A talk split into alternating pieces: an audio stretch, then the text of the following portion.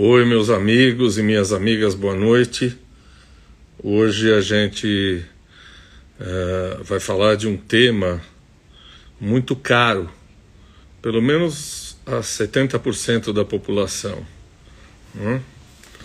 É, a gente vai aguardar hoje o professor Guilherme Antônio Fernandes professor de Direito Internacional, de Direitos Humanos. Oi, Fê. Oi, Nenê. Lúcio, professor Lúcio, eu de queridíssimo colega, tudo bem?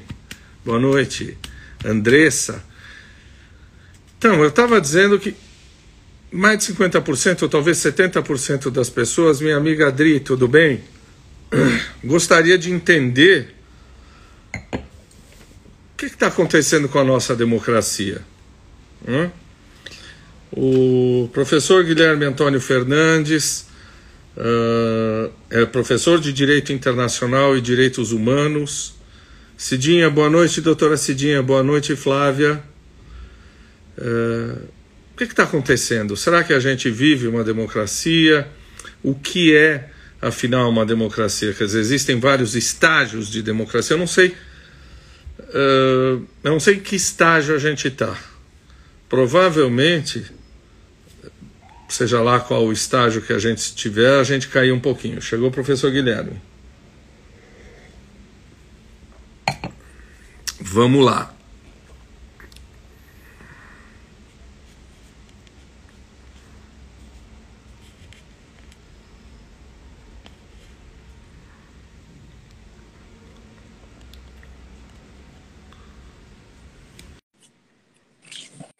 Professor Guilherme faz parte daqueles amigos que sabem que as minhas coronárias não aguentam muito estresse.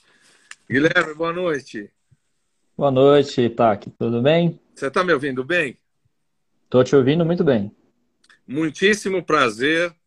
A gente trocou muitas correspondências por WhatsApp. Eu já o conheço de ver entrevistas brilhantes suas e, e te agradeço demais você ter aceito esse convite. Aliás, eu tenho que agradecer também a sua prima, a Mônica, não é sua prima? Isso, a Mônica. Olha, a Mônica é prima de todo mundo que é muito legal, muito inteligente, muito brilhante. Eu preciso fazer uma lista de primos dela para entrevistar. É? Bondade e gentileza, tá? Ah, mas ó, a... quem entrou aí, ó quem entrou. A... É, a tá aqui, mas a, ah, não, a honra é minha de estar aqui. Agradeço muitíssimo a gentileza do convite. Para mim vai ser um prazer e uma honra enorme estar aqui com você hoje, pode ter certeza. Então, eu vou, de maneira absolutamente resumida, dizer que você, Guilherme, Guilherme Antônio Fernandes, você tem um nome longo, tá bom? Guilherme Antônio uhum. Fernandes? Tá é. ótimo. Você é professor de Direito Internacional e professor de Direitos Humanos. E a gente hoje vai discutir democracia. Uh, Guilherme, você podia contar um pouquinho para a gente a tua trajetória profissional? Por que que, por que que esse é um tema que te é caro? Claro, com certeza. Afinal de contas, né, uh, isso vai estar dentro, acho que, da nossa, da nossa conversa hoje, né, mas bom, a minha trajetória, para ser bem, bem, bem breve, né, eu sou bacharel em Direito pela Universidade de São Paulo, fiz uma breve especialização né, em ciências penais, depois um mestrado né, na USP, uh, cuja temática envolveu centralmente né, a questão dos direitos humanos e imigração, e logo depois o doutorado, né, o doutoramento também com a centralidade da temática no direito internacional dos direitos humanos. E a democracia, para mim, é um dos temas mais importantes, porque, no fundo, uh, não há possibilidade de discussão de direitos humanos se não existe uh, uma democracia, né? Aliás, se a gente observar com cuidado a Declaração Universal dos Direitos Humanos de 1948, a gente vai perceber lá, lá no finalzinho dela, nos últimos artigos, que há expressamente, né, ali a sinalização da democracia como condição sine qua non para a promoção e afirmação dos direitos humanos. Então a gente já pode, desde, digamos assim, desde cara, perceber que quanto menos democrático o ambiente, a possibilidade de violação de direitos humanos aumenta. quanto mais democrático um ambiente, uma sociedade, né, um Estado, uma nação, mais favoravelmente se protegem os direitos humanos. Então, há uma relação direta entre democracia e direitos humanos. Claro que é sempre bom a gente fazer a advertência, né? Em todos os lugares do planeta, infelizmente, há violações de direitos humanos. Todos os estados do planeta violam, numa medida ou outra, os direitos humanos. Mas a gente pode sim, né? E aliás, eu estava escutando aqui, né, os, o, as falas iniciais suas, tá? Que, e com toda a razão você disse, né? Há sim uma possibilidade da gente medir a qualidade de uma democracia.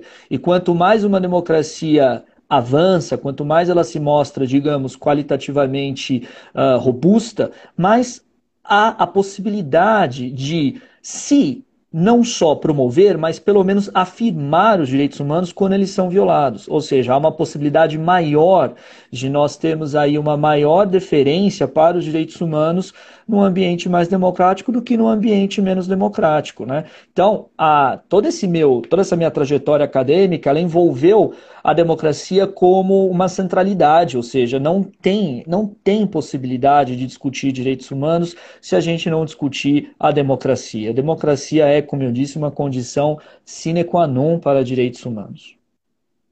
Uh, a gente tem um monte de amigos legais ouvindo aí a Jujuba tem 12 anos, ela entrou aí para te ouvir.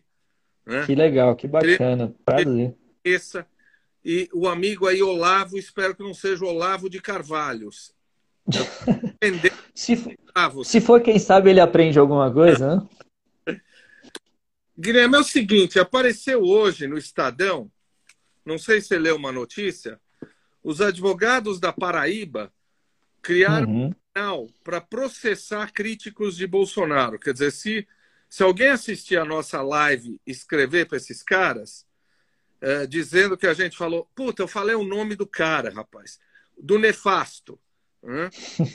o nefasto. É, se a gente falar mal do cara, os caras escrevem para esse pessoal aqui que criou um clubinho fascista e a gente pode ser processado.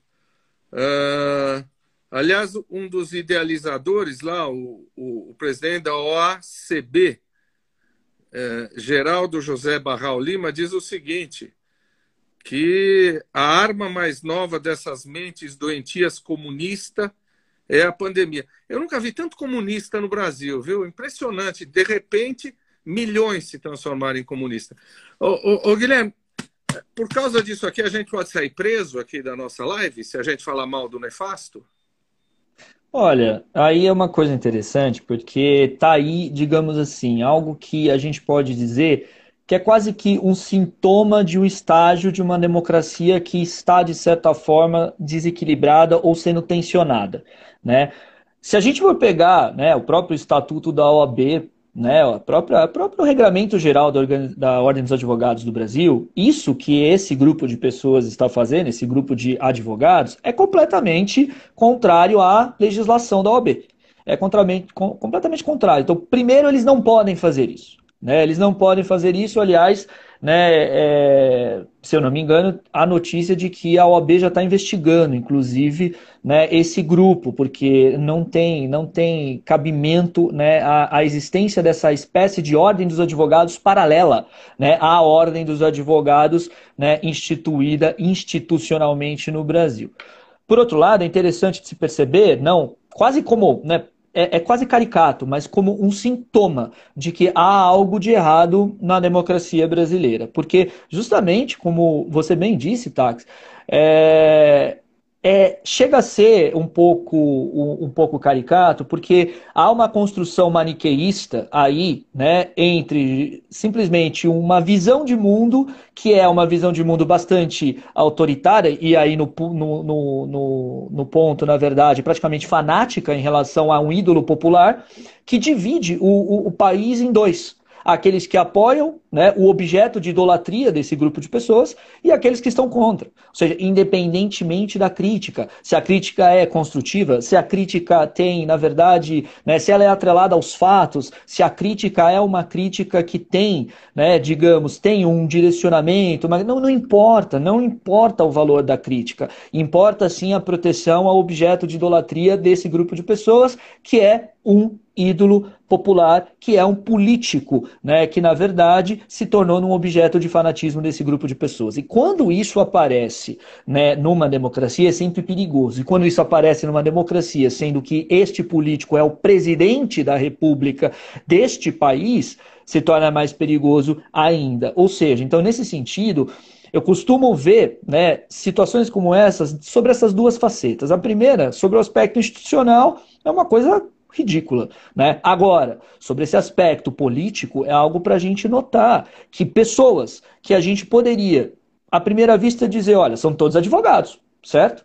Todos têm pelo menos uma formação aí no nível de bacharel, são todos que tiveram uma certa educação formal. E esse grupo de pessoas simplesmente né, toma o cenário político de uma maneira completamente fanática, de uma maneira em que, na verdade, eles estão seguindo. Acho que alguém escreveu aqui muito bem né, lembrado, uma seita. Né, se torna uma seita. E quando isso acontece, é óbvio que isso né, demonstra um perigo para o ambiente democrático. Porque, independentemente do que a gente venha dizer aqui, nós podemos até dizer: olha, o Bolsonaro, naquela coisa, ele errou, né, ele não foi bem, etc. Pronto, isso já é suficientemente algo que vai levar eles a, a nos processar em tese. Né? Ou seja, é algo que acaba sendo, de um lado, um pouco anedótico, mas de outro lado, bastante preocupante. Né? Se esse grupo de pessoas é levado assim, a gente pode perceber que existe uma grande parcela de fanáticos já né, existente no país que simplesmente não vê mais a política como né, uma disputa de ideias, uma disputa legítima de ideias, mas sim como uma imposição simplesmente né, em relação a um ídolo que se deve seguir e aquilo que não se deve seguir. Ou seja, como se dividisse o Brasil em bom, mal, aqueles que seguem Bolsonaro, os homens de bem. Aliás, se eu não me engano, tá, me, me corrija se, se, eu, se eu estiver errado, mas eu me lembro que quando né, eu fui ver essa, sobre essa, essa notícia, eu vi que eles se auto-intitularam, né, uh, cultuadores da, do tradicionalismo, da família cristã, né, propriedade, algo assim, meio, meio tradição, propriedade, né, e, e, família, tradição e propriedade, exatamente. Então é como se eles dividissem o Brasil dessa forma na cabeça deles. Quem está do lado deles, portanto, está do lado da tradição está do lado da família, está do lado justamente né, do lado certo, do lado do bem. Quem não está e basta criticar o presidente para saber que não está, está contra a família, está contra a tradição, está contra os valores cristãos. É algo que divide o país e divide o país de uma maneira que tende a ser agressiva. E isso é muito preocupante. Isso é muito preocupante. Aliás, o nome que eles dão é Ordem dos Advogados Conservadores do Brasil o que é uma tolice, porque ser conservador. Totalmente. Verdade? Totalmente. Ser conservador não quer dizer ser, primeiro, nem fanático, nem adepto à tradição, nem adepto, como se, como se só conservadores, né, digamos, pregassem pelos valores da família. Não, isso não é verdade. Isso não é verdade. Como só conservadores pregassem por algum tipo de tradicionalismo, isso também não é verdade. Ou seja, não, não são conceitos tão simples uh, conceitos tão rasos como da forma eles parecem mostrar, né? Uh, quem falou que é uma seita é a Fê Papa Campos, nossa amiga. E, te, e eu não sei, vou perguntar para você. A Netinha Argento diz assim: uh, so, decreto 10620, 10620. O que, que é isso que eu não entendo? Decreto, eu não sei exatamente sobre qual é o conteúdo, se ela puder, né, nos esclarecer aqui, deixa eu ver, concordo plenamente que há errado, principalmente sobre o decreto 10620. Uh, eh, se ela puder só no, no, nos dizer o que. Não sei se é o, o tem vários decretos que o Bolsonaro está tentando fazer agora, né, em relação uh, o mais novo é em relação a uma espécie de maior flexibilização nas relações de trabalho, mas ele fez uma série de decretos em relação que estão sendo constitucionalmente discutidos, mas, ah, sim, foi o que ela falou da privatização do INSS, que é o mais recente, né? E aí, em relação a esse decreto, tem um ponto muito importante no que ela trouxe, porque a gente percebe que o presidente Bolsonaro ele quer governar por decretos, né? Ele fez uma série de decretos em relação à facilitação né, da compra de armas, alguns inclusive já questionados judicialmente. Agora ele aparece com esse decreto em relação justamente ao, a, a, ao campo trabalhista previdenciário, que já também vai ser questionado judicialmente, porque né, me parece que seja é, matéria a se tratar por lei e não por decreto. Mas a gente percebe que quando tem esse movimento do presidente em né, tentar governar por decreto, isso na verdade demonstra o autoritarismo. Ele quer, na verdade, passar uma série de temas que para ele são para ele são importantes de uma maneira direta sem passar pelo Congresso. Afinal de contas, ele tem uma dificuldade enorme em articular com o Congresso. Né? Ele praticamente hoje né, se tornou refém do tal chamado centrão no Congresso. Mas isso é uma coisa também sintomática e muito bem apontada por ela, porque o, o, presidente ele abusa dos decretos, ele, ele usa com excesso os decretos. Isso, na verdade, é uma tentativa de impor a agenda dele sem ter que negociar com o Congresso, ou seja, sem ter que articular com a Câmara dos Deputados do Senado Federal. Isso é um viés autoritário. Às vezes eu me lembro, não que eu tenha vivido intensamente isso, mas aquelas coisas do Jânio Quadros, que era proibir biquíni, proibir briga de galo. Briga de galo tá certo, é uma questão aí de proteção dos animais. Mas aí eu lembro que é muito mais perigoso do que isso. Eu ia te perguntar, até coloquei num, num post uh, o descontrole de armas, quer dizer, essa a, a, a, o pessoal começar a comprar armas a larga mano é uma defesa da democracia ou é um risco para a democracia? Na verdade, é um grande risco. E, aliás, eu acho que aí talvez seja um dos pontos mais preocupantes hoje, que a gente deve uh, ter uma atenção muito, muito dedicada, porque eu enxergo, na verdade, um movimento que está sendo feito pelo governo Bolsonaro. O governo Bolsonaro, na verdade, o presidente Bolsonaro, ele tem visitado, em média, uh, duas formaturas por mês uh, de militares nos estados. Ou seja, o que o Bolsonaro está fazendo, ele tem dois movimentos aí, Tak. Ele tem um movimento que é simplesmente voltado para a cúpula das Forças Armadas, onde ele coloca militares em cargos, digamos, de mais alto escalão. E ele tem um movimento mais voltado para, digamos, os quartéis, onde você tem ali né, os, os postos mais baixos, né, uma, os mais, digamos assim, os soldados rasos, um movimento que é mais, digamos assim, de ir lá, dar uma atenção, conversar, fazer discursos, né, seduzir. É o que a gente chama de bolsonarização dos quartéis que vem acontecendo. E aí a gente tem nessa estratégia dele juntamente com né, essa, essas medidas de flexibilização de aquisição de armas, né, uma orientação muito perigosa para 2022. Em que sentido? No sentido de que Bolsonaro, ele me parece, né, segue a cartilha do seu outro ídolo maior, Donald Trump, que como nós vimos, né, teve aquele final bem melancólico, né, nos, nos Estados Unidos, mas sem deixar de ser traumático, né? Talvez tenha sido o dia mais vergonhoso da história da democracia dos Estados Unidos, a invasão do Capitólio no dia 6 uh, de janeiro desse ano. Bolsonaro ele vai copiando de certa forma, só que ele vai copiando com as adaptações que ele tem aqui. O Trump, ele de certa forma fez, digamos, uma coisa semelhante com os movimentos supremacistas brancos nos Estados Unidos. Aqui o que o Bolsonaro faz não é com movimentos de supremacia, movimentos racistas. O que ele faz são, é com os militares. Ou seja, isso está dentro de uma estratégia de barra armar a população, barra ter quartéis ao seu lado. Então me parece que, caso o Bolsonaro chegue em 2022, num segundo turno, e acho que dificilmente ele não chegaria num segundo turno se ele chegar até 2022. É muito difícil o presidente da República, com a máquina administrativa federal na mão, não chegar no segundo turno. É muito difícil. Então, vamos, vamos desenhar um quadro em que Bolsonaro chega até 2022. Nas eleições de 2022 é quase certo.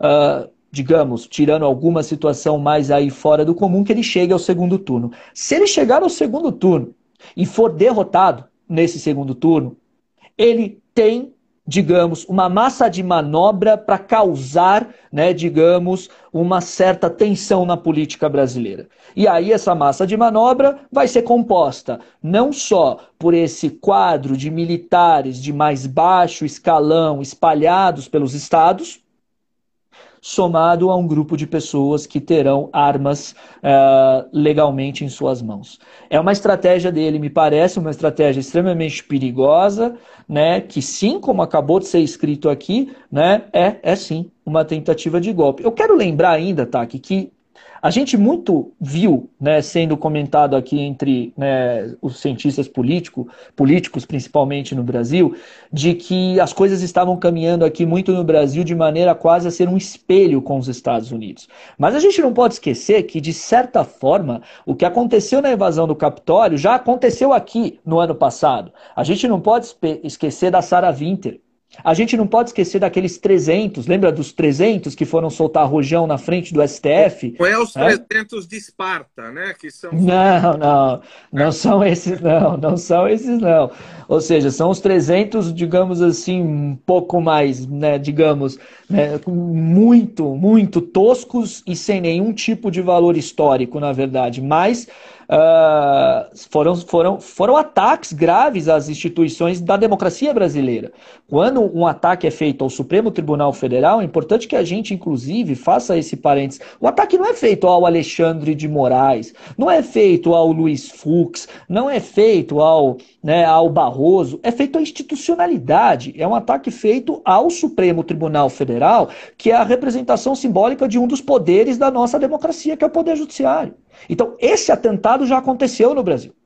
Aconteceu ano passado. A, Sarah, a tal da Sarah Winter, né, que nem Sarah Winter chama, né, esse é o nome de guerra dela, ela tá com tornozeleira hoje. O, o, o Alan dos Santos, aquele youtuber, né, produtor de fake news, né, propagador de fake news, está nos Estados Unidos, fugiu para os Estados Unidos para simplesmente aqui não ser preso. Então, isso já está em andamento. Ah, ah, ele vai tentar um golpe? Ele já tentou um golpe. A gente não pode esquecer que ano passado, quando ele subiu naquela caminhonete e falou acabou a paciência, aquilo foi um teste. Aquilo foi um teste. Ele viu ali simplesmente até que ponto ele, ele conseguia tensionar as instituições do Brasil. Naquele momento, as instituições ofereceram resistência. E ele continua tensionando. O Trump fez a mesma coisa. Só que o Trump, a invasão do Capitólio foi depois né? Mas nada impede que a gente tenha uma retentativa, que é o que ele provavelmente fará em 2022 se for derrotado. Então, o que, que eu quero dizer com tudo isso? O Bolsonaro, ele tensiona as instituições democráticas brasileiras o tempo todo. O tempo todo. Agora, muito recentemente, ele falou e passou, e é impressionante como isso vai passando batido no Brasil. Ele falou: se dependesse de mim, o regime brasileiro seria outro. Quando a gente fala regime, gente, o que, que é regime de governo? é democracia ou ditadura. Regime de governo é democracia ou ditadura. Ou seja, ele quer dizer que se dependesse dele, o regime brasileiro não seria a democracia?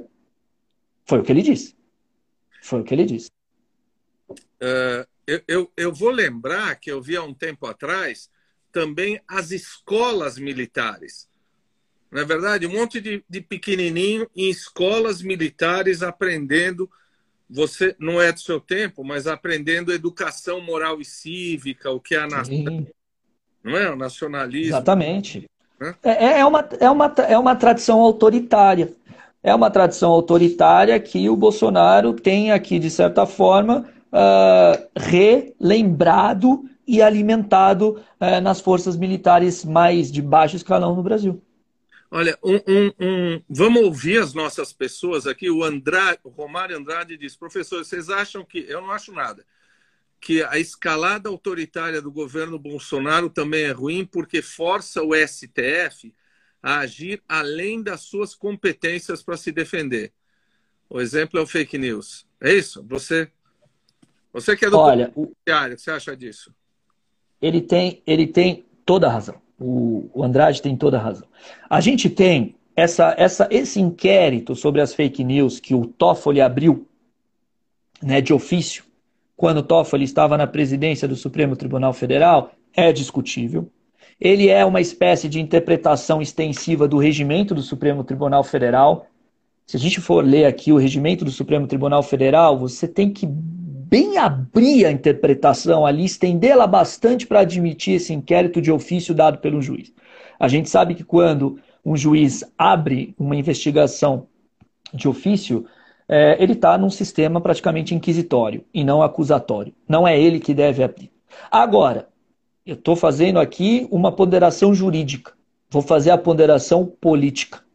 Na ponderação política, o Supremo Tribunal Federal, quando ele responde dessa forma, ele está impondo limite a um poder que está extrapolando a sua própria atuação. É uma resposta, é uma reação. O Supremo Tribunal Federal, quando ele faz isso, ele pode ser questionado em relação à legalidade, mas isso no aspecto jurídico. No aspecto político, a gente tem que observar que o Supremo Tribunal Federal ele está defendendo a institucionalidade. Como eu disse agora há pouco, quando um ataque é feito aos ministros do Supremo Tribunal Federal, o ataque não é feito à família deles tão somente, à figura deles tão somente. É feita à cúpula do Poder Judiciário, que é o representante máximo de um dos poderes da República Federativa do Brasil. Então, é muito ruim quando nós temos essa imposição de limite a um outro poder que acaba sendo de certa forma discutível. Mas por outro lado, também podemos ver aí com de maneira um pouco mais otimista e positiva uma resposta da democracia brasileira. Porque a gente percebe um tensionamento contínuo. Mas de certa forma, a institucionalidade brasileira tem resistido. Ela tem resistido. Até quando ela vai resistir? Não sei. Ela vai resistir para sempre? Não sei. Isso é uma pergunta que até é ruim da gente estar se fazendo agora e preocupante. Mas, pelo menos, uma resposta está sendo dada pela institucionalidade brasileira. Então, quando o Supremo Tribunal Federal age, a própria prisão do Daniel Silveira, a é, prisão do Daniel Silveira é, é um outro exemplo disso. Não, não, não, não, não há mais como admitir a possibilidade de um deputado federal pregar o AI-5. Não, não tem mais cabimento isso. Não cabe não cabe. Ah, mas o Alexandre de Moraes argumentou via Lei de Segurança Nacional, uma lei feita na época da ditadura, com questionamento jurídico sobre a recepção dessa lei ou não pela Constituição. Isso é uma discussão válida, é uma discussão válida. Mas essa no campo jurídico, agora no campo político, nós temos que observar que se o Supremo Tribunal Federal silencia diante disso, ele abre um precedente para que não só deputados façam isso, mas todo mundo faça isso. É como se fosse quase. Aliás, é tão interessante, né, Taki, que é, é, é, é uma fala suicida do Daniel Silveira. Porque é um deputado pedindo para que casse ele, quando ele fala em AI-5. Né? É assim, é uma ignorância tamanha, né? É uma ignorância tamanha. Ele está pedindo o quê? Ele está pedindo cassação de direitos, cassação de habeas corpus, cassação do mandato dele. Né? Porque muito provavelmente ele não tem ideia disso, né? Muito provavelmente. Eu ia te perguntar desse Daniel Mentecapto, né? Um monte de gente, não sei se você viu, aliás, eu vou falar, algumas pessoas da colônia grega me atacaram na última, na última semana, porque botaram a cara desse Mentecapto escrito assim, herói, herói, nós vamos até o tribunal de não sei aonde, de Haia, sei lá o quê, é, para proteger o direito a livre expressão democrática. E alguns, alguns juristas, até alguns colegas seus, disseram o seguinte: pedir o AI-5 não é crime. Agir para o golpe, agir para o AI-5, aí é crime. É verdade isso ou não? Olha, eu acho que esse é um outro ponto que a gente precisa esclarecer muito bem no Brasil. Né? A liberdade de expressão ela tem limites. Não existe nenhum direito absoluto os de todos os direitos têm limites. Né? Se nós abrirmos o artigo 5 da Constituição Federal, onde temos lá o rol de direitos fundamentais, os direitos civis e políticos do brasileiro, né? todos eles têm limites. Nenhum tipo destes direitos pode ser utilizado para que se fomente, se elogie ou se impulsione o cometimento de crimes. Ou seja, a liberdade de expressão é muito engraçado que eles querem, na verdade, reduzir a liberdade de expressão, mas sempre aplicam a liberdade de expressão quando os excessos são cometidos por eles e são né, aí né, objetos de advertência.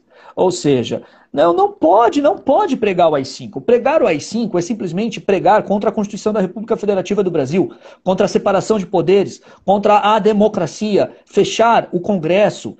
Infelizmente, é, falta um pouco a, a nossa sociedade civil, mas realmente um pouco mais de, digamos, sensibilidade em entender o que é feito para ela. A Câmara dos Deputados ela é feita para ter o quê? Para ter a representação do povo o Senado para ter a representação dos estados que compõem a federação. Quando alguém pede para fechar a Câmara dos Deputados, alguém está pedindo para se calar, para simplesmente se calar. Ou seja, ali estão os representantes que nós escolhemos nas nossas eleições para nos representarem. Então, nós estamos simplesmente pedindo para que nós nos calemos, para que um grande salvador da pátria, um grande líder carismático, popular, etc., nos salve. É simplesmente isso.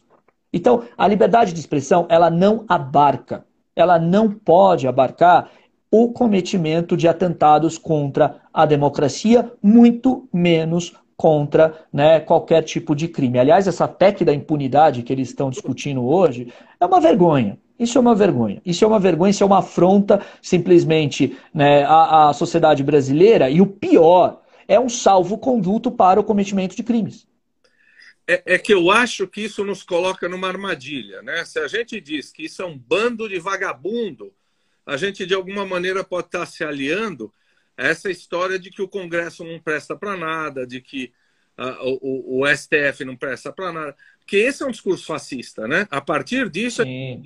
fechar tudo, porque nada vale a pena, não é assim?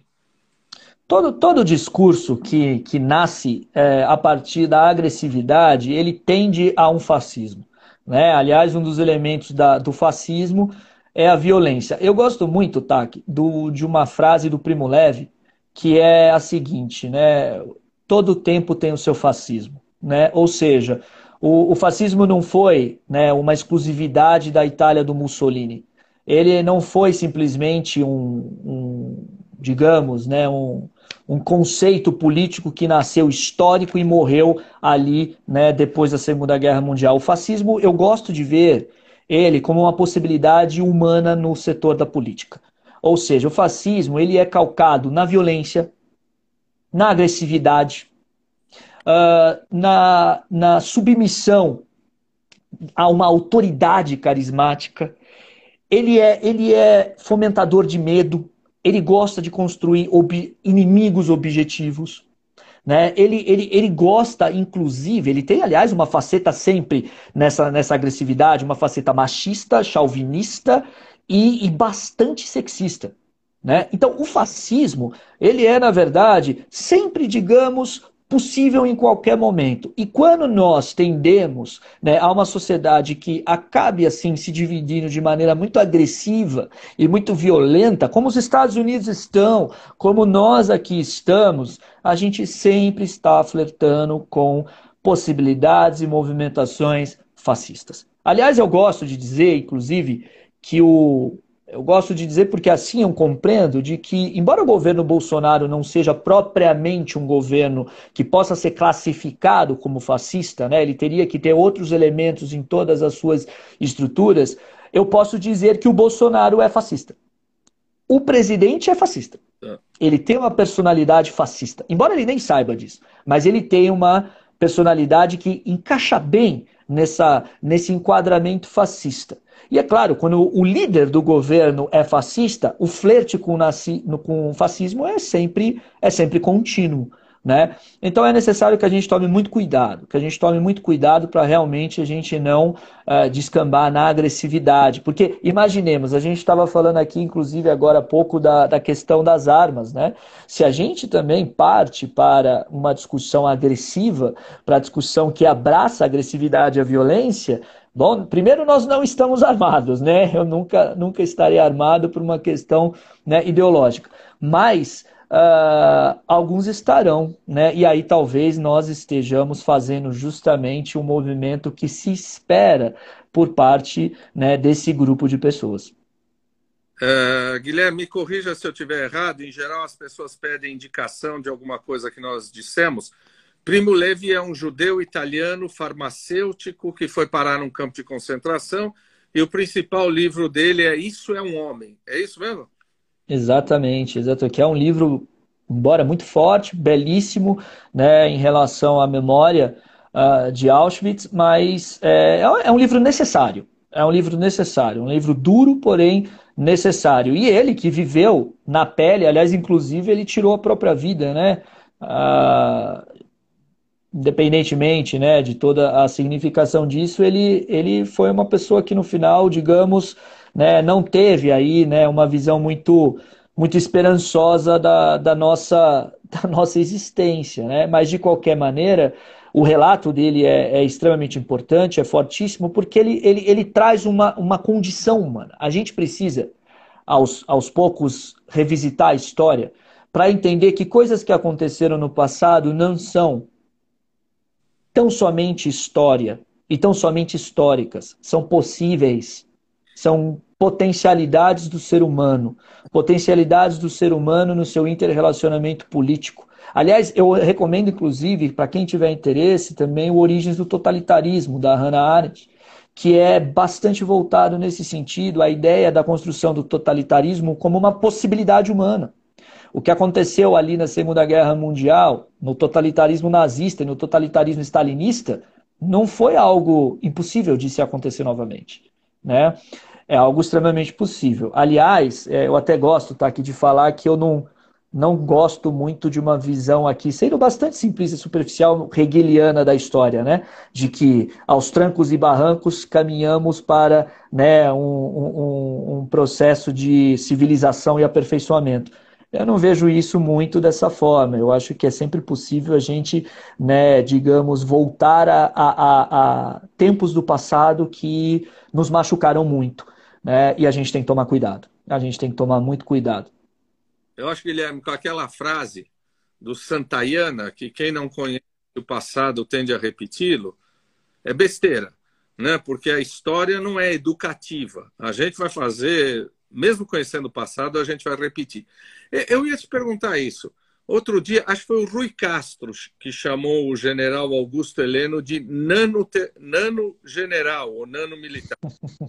Você falou das baixas patentes, mas a história do exército no Brasil é bastante significativa. Quer dizer, é golpe na proclamação da República, é golpe em 1891 que fecha o Congresso, é golpe em 1930 com Getúlio, é golpe em 37 com o Estado Novo, golpe em 45, deposição do Vargas, só não teve golpe em 55 porque o Marechal Lott segurou as pontas. Aliás, quem quiser ler um livro de um militar democrata é a história do, do Marechal Lott. Em 64 teve golpe.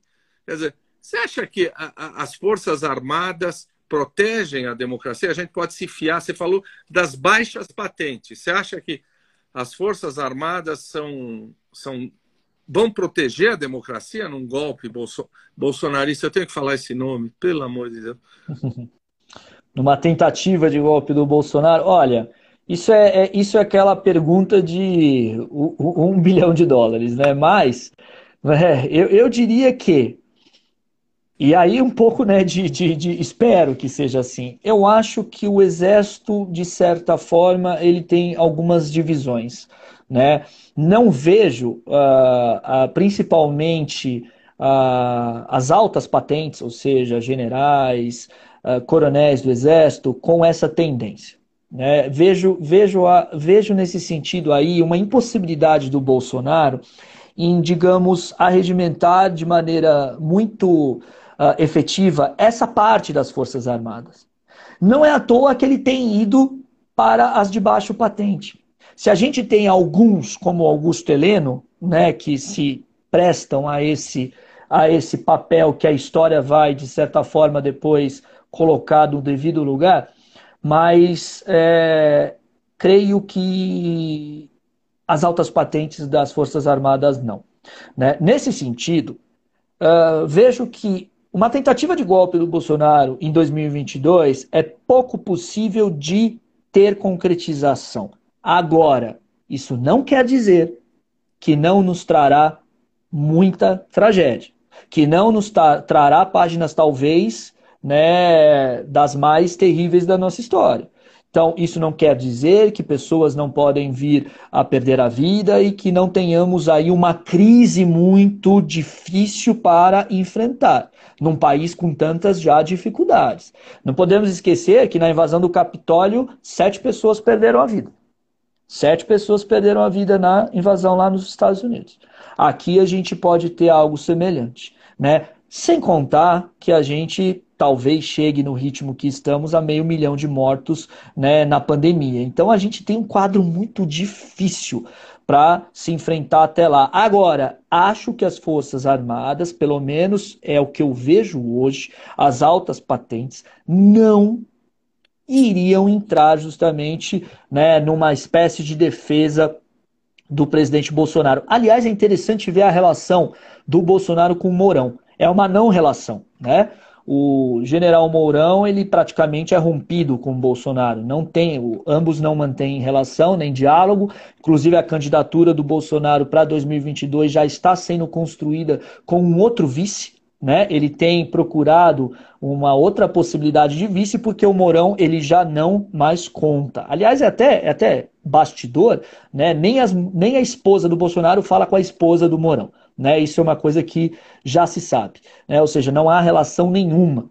Né? O Mourão ele tem aquela, digamos, lealdade militar, aquela coisa que simplesmente né, ele acaba né, não querendo talvez aí herdar o que o Michel Temer herdou, né? aquela aquela aparência de traidor, a aparência de alguém que puxou o pano, né, desculpa, puxou o tapete né, do presidente porque ele não demonstra nenhuma vontade de ser presidente da República. Aliás, a gente sempre tem que pensar que num processo de impeachment, um dos pontos principais para que o processo de impeachment aconteça é que o vice-presidente queira ser presidente, né? Ninguém vai andar com o impeachment se o governo futuro já não estiver sendo montado. A gente não pode esquecer que quando a ex-presidente Dilma tomou o seu processo de impeachment, o seu processo de impeachment começou a andar, o governo Temer praticamente já estava sendo montado, né? Então, o, o ele precisa ter essa vontade de ser presidente que me parece que ele não tem. Mas por outro lado, ele também não apoia o Bolsonaro, ele também não corrobora todas as falas do Bolsonaro. Ele acaba sendo um amenizador das besteiras que o Bolsonaro fala. Então, eu não vejo as Forças Armadas na sua alta, na sua alta cúpula como alguém que vai sim uh, ser fiador do golpe do Bolsonaro. Mas isso não quer dizer que dias fáceis virão. A Adriana eu já pergunto, Adriana. Uh, eu acho. Você sabe que terapia de casal é para casar de vez ou é para separar? Acho que Mourão e Bolsonaro nem terapia de casal adianta nesse momento, né? Já está deteriorado. A Adriana diz o seguinte: pô, botar tanto militar no governo já não é um golpe branco? Uh, não necessariamente, porque veja, também há uma movimentação. Esses esses militares que estão sendo colocados em, algumas, em alguns cargos do governo também estão sendo colocados e alocados dessa forma porque o centrão está pressionando, né, no, digamos, na, na espécie de acordo que o Bolsonaro fez com o tal do Centrão Fisiológico, né, que hoje controla o, o, Congresso, o Centrão vai cobrar os cargos que ele quer. Então, o Bolsonaro ele precisa fazer uma realocação de né, militares para que em outros setores, em outros cargos, se abra espaço para que membros do Centrão possam ocupar. Provavelmente a gente vai ter uma reformulação de ministério agora mais para frente, né? A gente sabe, por exemplo, que o Ministério da Economia, de titularidade agora do, né, praticamente uh, inoperante e humilhado diariamente Paulo Guedes, uh, que ele vai ser dividido, né? Que nós vamos ter mais uma divisão, uma criação de novo ministério para que alguém do Centrão seja colocado. Então, é, essa movimentação dos militares em algumas áreas talvez seja muito mais para que possa abrir espaço para o Centrão em outras e os militares não deixarem de apoiar o Bolsonaro. Uma coisa que é importante da gente aqui é, pontuar é o seguinte também. Os militares, eles entraram nessa campanha do Bolsonaro já muito antes né, das eleições de 2018. Quando a ex-presidente Dilma começou com a Comissão Nacional da Verdade, isso incomodou demais os militares. Os militares começaram justamente a, digamos, ficar bravos e dar as costas para presidente Dilma, na época, por causa principalmente da Comissão Nacional da Verdade. Né? Foi, um, foi, um, foi uma, uma, um, um ato de governo importantíssimo, inclusive, da ex-presidente Dilma, que incomodou demais né, os militares. Muito porque muitos estão vivos, muito porque tem muita história que não se quer que venha à luz. Isso fez com que os militares buscassem uma candidatura que pudesse fazer com que eles chegassem novamente ao poder e contivessem, então conseguissem né, segurar. A gente percebeu, a Comissão Nacional da Verdade, tudo que ela trabalhou está lá esquecido na geladeira hoje, né? Para que pudesse conter toda essa, né, toda essa movimentação. Então, não é, na verdade, digamos assim, das Forças Armadas, uma vontade de se tornar uh, hoje uh, de uma nova ditadura no Brasil, de fazer uma nova ditadura no Brasil. Aliás, hoje no, no, jornal Estado de São Paulo, um coronel escreveu inclusive sobre as relações internacionais dos Estados Unidos. Boa parte das forças militares, da cúpula das forças militares, sabe que hoje no mundo, uma ditadura como aconteceu aqui na época da Guerra Fria não cabe.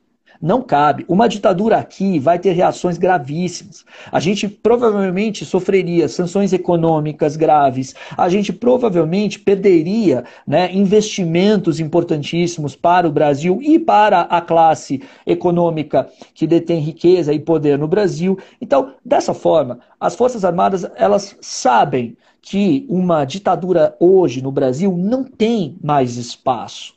Agora, isso é o pensamento né, da alta cúpula das Forças Armadas. Isso não quer dizer que elas não têm o desejo de estar no poder e participar do poder. Agora, numa democracia não há problema nenhum que militares participem no poder, desde que eles não estejam na ativa.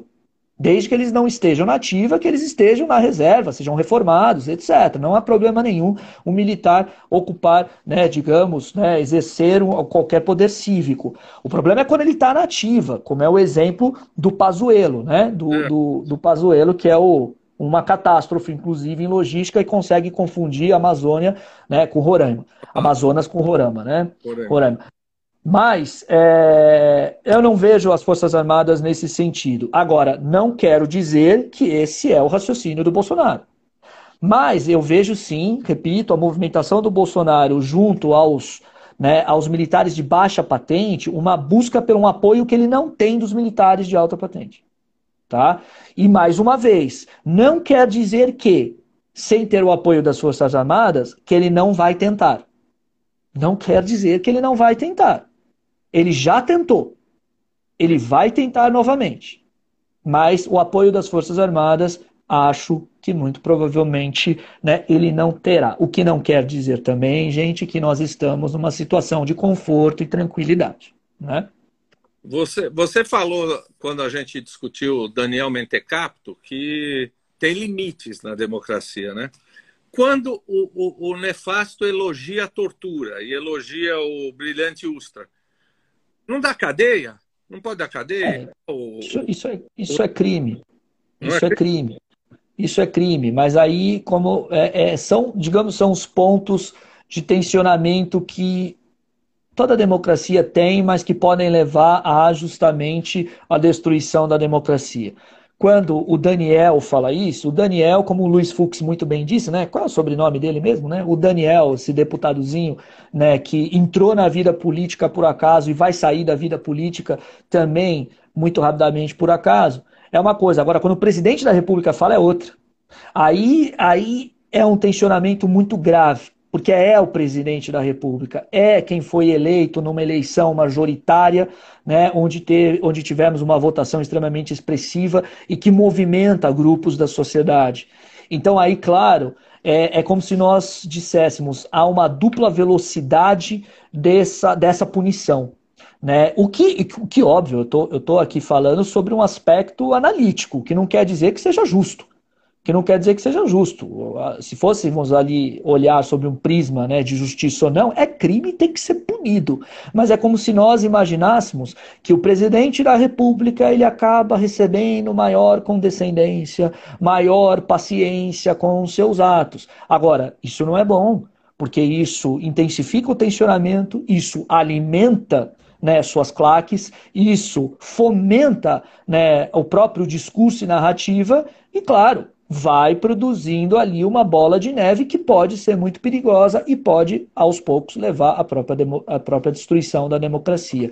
É interessante a gente pensar que hoje, no contexto, né, aquele livro muito bom do Steven Levinsky, né, sobre como as democracias morrem, que eu recomendo fortemente para todo mundo ler esse livro, né, que justamente as democracias hoje elas, são, elas vão sendo destruídas pelo tensionamento interno dessa forma, como se nós imaginássemos que a democracia ela vai sendo destruída com os recursos da própria democracia por meio de políticos, figuras autoritárias que vão conseguindo de maneira extremamente populista utilizar os instrumentos a seu favor. Eu vou dar um exemplo.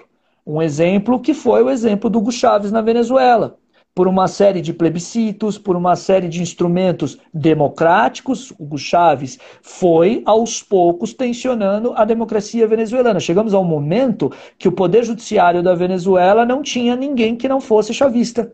Ou seja, nesse momento acabou o poder judiciário.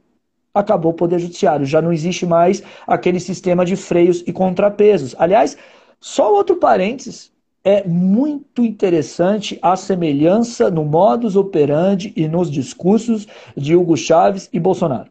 É muito semelhante. É muito semelhante. Ou seja, se eu até convido as pessoas a procurarem, se divertirem ou, né, se quiserem se deprimir, procurarem alguns vídeos no YouTube sobre alguns discursos do Hugo Chávez né, no passado. Na época em que Hugo Chávez realmente chegou ao poder, ascendeu ao poder, ganhou as primeiras eleições, etc. Percebam a semelhança com o Bolsonaro. Há uma semelhança.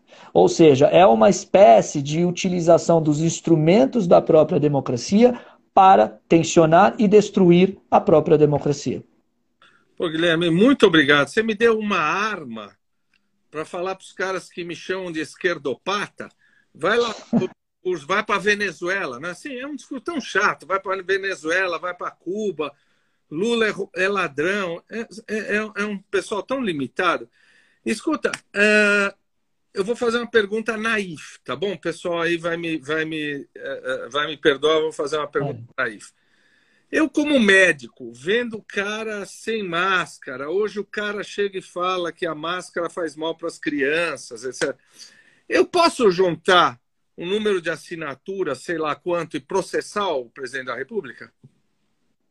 Pode, pode, pode, pode sim, pode simplesmente movimentar, pode é, uh, pedir ao Ministério Público, à Procuradoria Federal, pode, mas aí nós temos um probleminha também. Nós temos um probleminha que é um problema que nós precisamos discutir na qualidade da nossa democracia. Né? Algumas coisas, e aliás, tá, que eu queria muito dizer isso, né? A democracia é uma coisa que nós precisamos encarar como um projeto. A democracia ela está em perigo? Não, a democracia sempre está em perigo. A democracia ela precisa eternamente ser vigilada, né? Uh, vigiada. A democracia ela é uma proposição, ela é um projeto, ela não é um dado, ela é uma construção. É como nós chamamos, ela é uma vis diretiva, assim como os direitos humanos.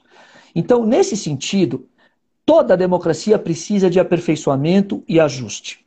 Agora, voltando para a sua pergunta, qual é o grande problema? Isso vai acabar caindo no Procurador-Geral da República. E o Procurador-Geral da República. Geral da República. O nosso, exatamente, o nosso engavetador, ele é muito mais um advogado do presidente do que realmente um membro do Ministério Público Federal. Então, qual vai ser, no final, né, o resultado da sua movimentação como cidadão para que caia na pessoa competente para processar o presidente da República? Não vai acontecer nada. Porque o Procurador-Geral da República, ele é o quê? Ele é praticamente um advogado do presidente, por quê? Primeiro, porque para chegar ao cargo teve que, né, digamos, fazer o que nós, nós chamamos, né, o beijamão. Ele teve que, né, fazer um longo processo ali de puxação de saco para chegar ali ao cargo. E outra coisa além disso, tem uma vaguinha no Supremo Tribunal Federal que vai aparecer aí lá para meados de junho, porque o ministro, o ministro Marco Aurélio de Mello vai se aposentar. Lembrando que o ministro Marco Aurélio de Mello é primo, sim, do ex-presidente Fernando Collor de Mello. Ou seja, né, veja bem, como a gente vai esperar de uma figura que deveria processar o presidente da República que ele efetivamente o faça se primeiro os olhos dele, dele brilham quando vem ali uma possibilidade de se tornar ministro do Supremo Tribunal Federal.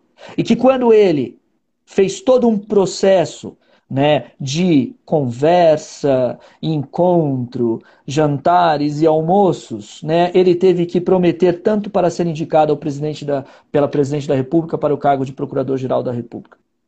É difícil. O que, que eu quero dizer com isso? Isso é uma coisa que precisamos discutir essa nomeação. Ou seja, será que o Procurador-Geral da República não tem que ser mais nomeado pelo presidente da República e sim eleito entre os seus pares no Ministério Público Federal? Isso não evitaria essa espécie de condescendência e apadrinhamento?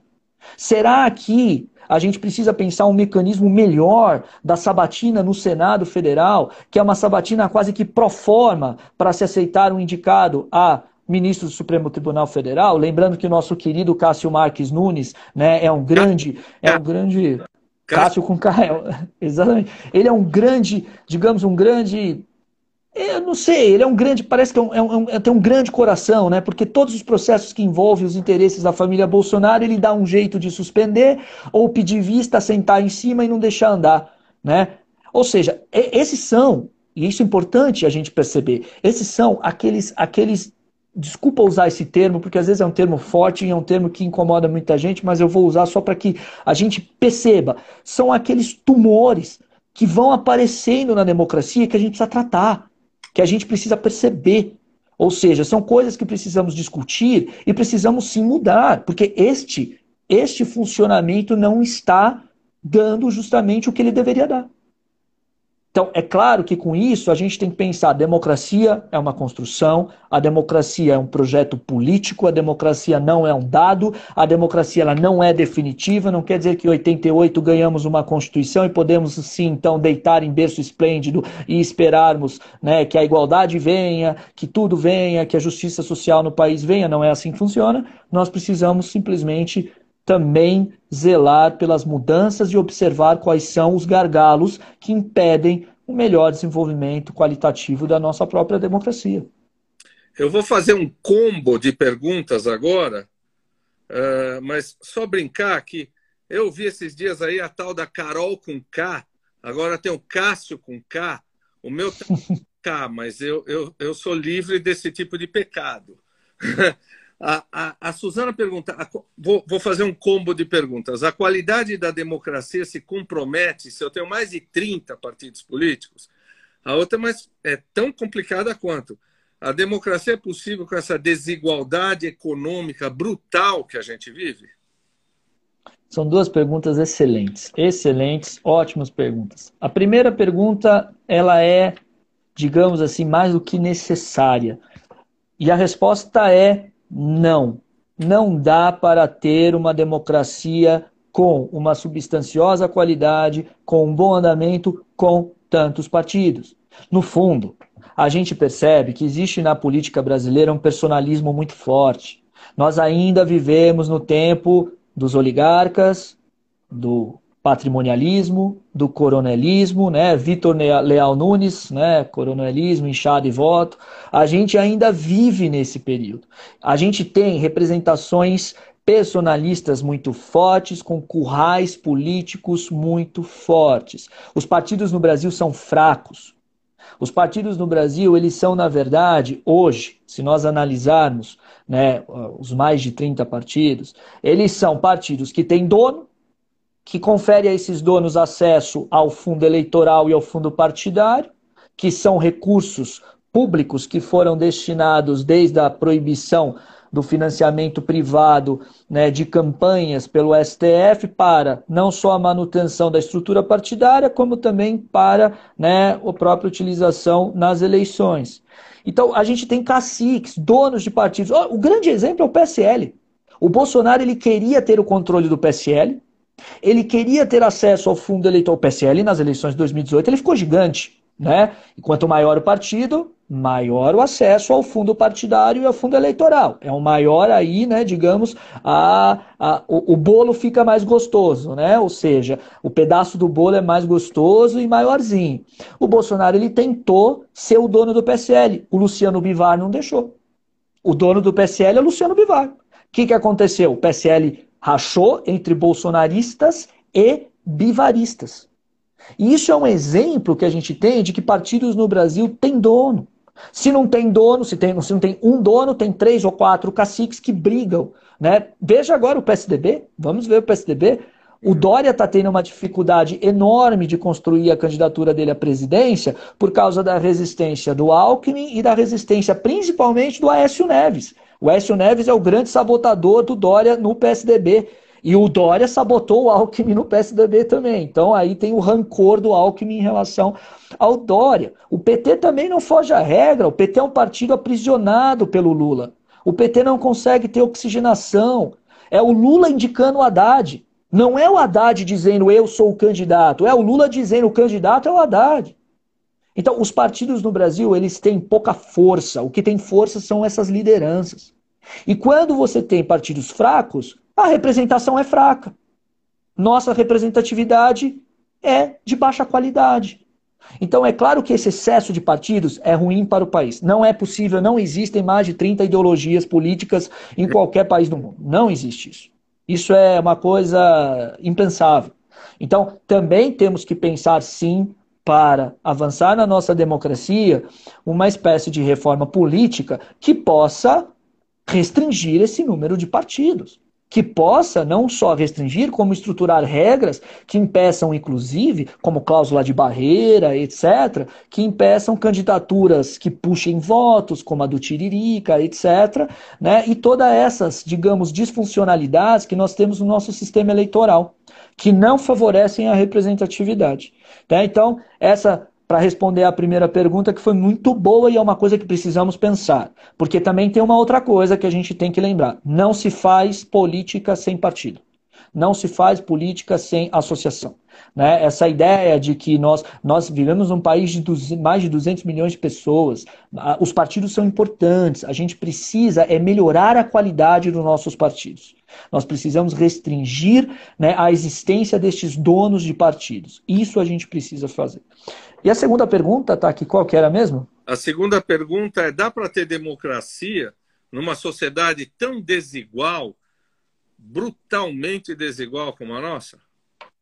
Dá, mas uma democracia de baixíssima qualidade. E aí é aquilo que nós vamos né, novamente aqui pensar. A, a democra... Existem várias democracias no mundo. A maior democracia do planeta é a Índia.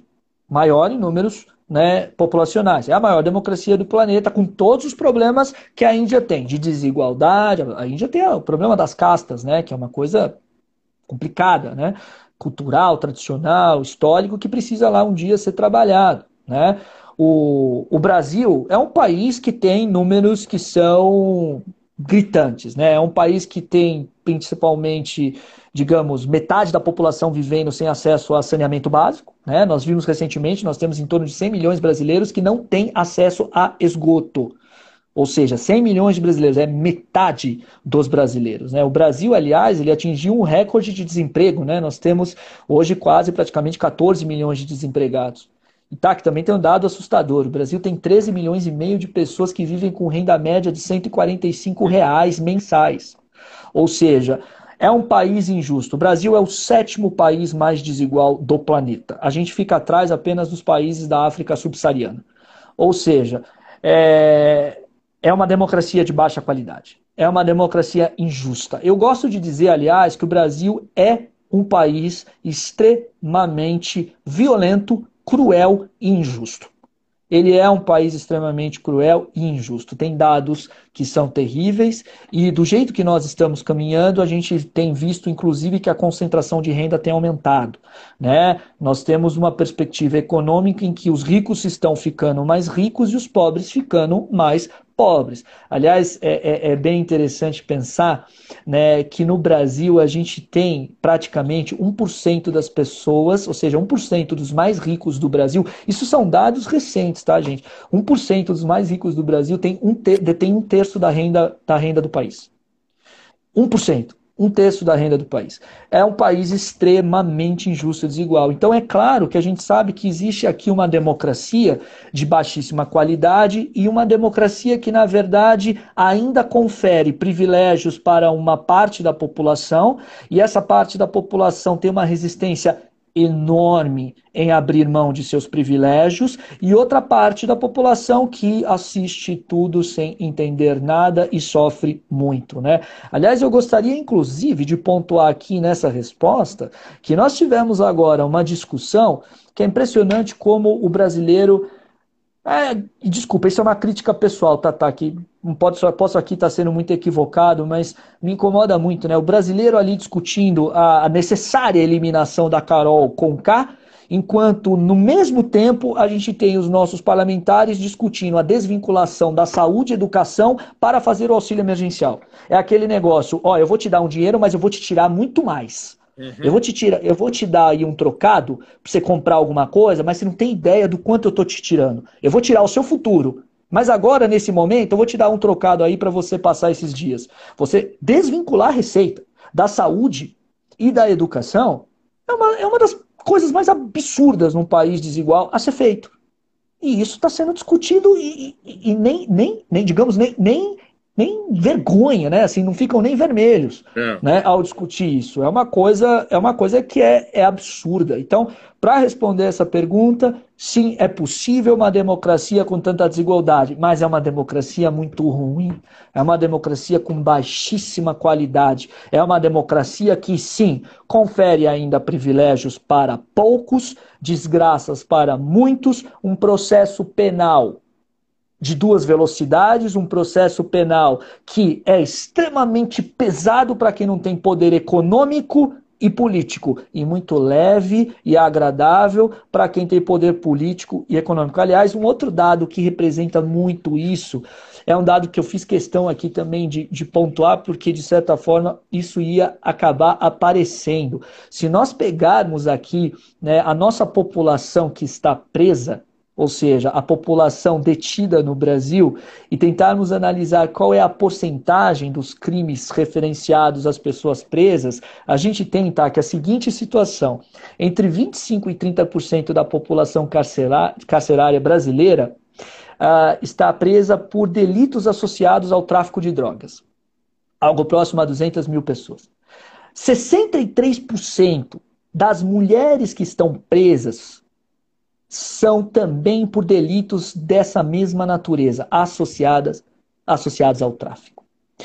Uh, crimes que são aqueles crimes muito violentos, como homicídio, latrocínio, etc., é uma pequena porcentagem, curiosamente, não é a maior porcentagem. O que já nos leva a né, aí ter a própria noção de que um dos piores problemas do Brasil é o tráfico de drogas. Não é o uso, é o tráfico de drogas para fazer aqui uma observação. Mas por que, que eu estou trazendo isso? Não existe porcentagem em relação a preso por crime de corrupção. Não existe. Não existe porcentagem, nós não temos nem meio por cento, não existe porcentagem aqui que seja, né, digamos, considerável para entrar no gráfico relacionado a crime de lavagem de dinheiro, peculato, ou seja, crimes contra a administração pública, crimes do colarinho branco. Não tem. Aí se a gente analisa esses dados, o que, que a gente conclui, tá? Que o Brasil tem uma população que adora droga e o Brasil não é corrupto, porque ninguém está preso por corrupção, né? Ou seja, é um país extremamente honesto, mas que gosta de utilizar drogas. Ou seja, tem algo muito errado. Tem algo muito errado. A gente percebe que a gente tem um direito penal aqui que é mais pesado com quem é mais pobre e é extremamente condescendente com quem tem poder econômico e poder político. A Tereza usa um velho conceito marxista, ela fala que o futebol também entretém. Quer dizer, essa história é o ópio do povo. Big Brother é o ópio do povo. Mas futebol não, hein? Futebol é bacana. Futebol é, é algo que eu discordo de você. Guilherme, uh, você sabe que eu, depois de aqui, eu vou me reunir com o meu time lá do HC para fazer um seminário sobre a metamorfose do Kafka. Tem tudo a ver com o que a gente vê do Brasil. Você sabe que eu sou um cara velho, conservador, e eu vou fazer um elogio a você. Você é foda, cara. Ah, muito obrigado. Imagina, tá? para mim. Tenho que agradecer a Mônica. Escuta, posso te pedir para a gente fazer um, a democracia, o retorno, dois junto? Com toda certeza, vai ser um prazer enorme. Vai ser um prazer e uma honra enorme. Olha, pessoal super entusiasmado. Você vê o nível das perguntas, você vê a vinculação das pessoas. Nós estamos aqui falando há mais de uma hora. Então, ó, você na frente de todo mundo é um conservador de sacanagem, né? Você aqui na frente de todo mundo. Ó, oh, Mônica, parabéns, hein? o cara é foda, viu, Mônica? muito obrigado, muito generoso pela entrevista que ele nos deu. Né? Vamos combinar de continuar a democracia à volta? Não, generoso é você, tá aqui, mas vamos sim, com certeza. Muito obrigado pela gentileza e mais uma vez, para mim foi nem, nem, percebi que passou uma hora aqui. Achei que a gente estava uns 20 minutos aqui falando de tão agradável que foi a conversa. Olha, e você vai me perdoar, eu fui muito iconoclasta nessa afirmação, porque você, Guilherme, é um professor de direito internacional, um professor de direitos humanos, então entenda a, a, a exuberância da minha afirmação como assim, a uma tremenda admiração por você. Muito obrigado e, e vamos voltar, tá bom? Vamos, com certeza. Muito obrigado e obrigado pela gentileza, viu? Um abraço. Tchau. Boa noite, pessoal. Um abraço. Boa noite. Tchau, gente. Um abraço.